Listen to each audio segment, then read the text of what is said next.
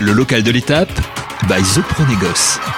Bâti Radio, la voix du bâtiment. Bâtisseuses et bâtisseurs, bienvenue sur les ondes de Bâti Radio by The Pro. Sébastien Broustet, vous connaissez Non. Eh bien, il est temps de le découvrir et pour sa direction Bordeaux, ce gérant d'entreprise également élu local croit en l'apprentissage.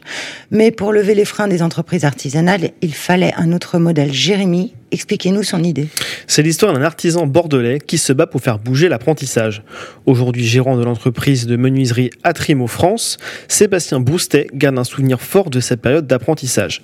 Il a en effet travaillé pour un chef d'agence qui avait mis en place à l'époque une rotation entre les apprentis et trois mètres d'apprentissage.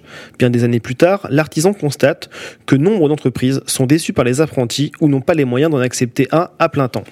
Lui est venu alors l'idée de répartir la période d'apprentissage entre plusieurs entreprises du même groupe. Une idée qui a convaincu, puisque celui qui est aussi élu à la Chambre des métiers de Gironde a fait inscrire ce dispositif dans la loi du 5 septembre 2018.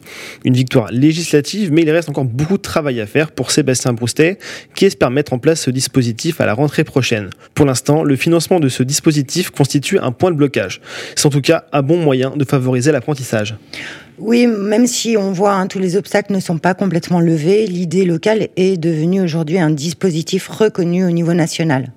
Les bonnes idées poussent partout en France. Alors pour la prochaine récolte, c'est jeudi prochain. Soyez au rendez-vous et d'ici là, belle semaine sur vos chantiers.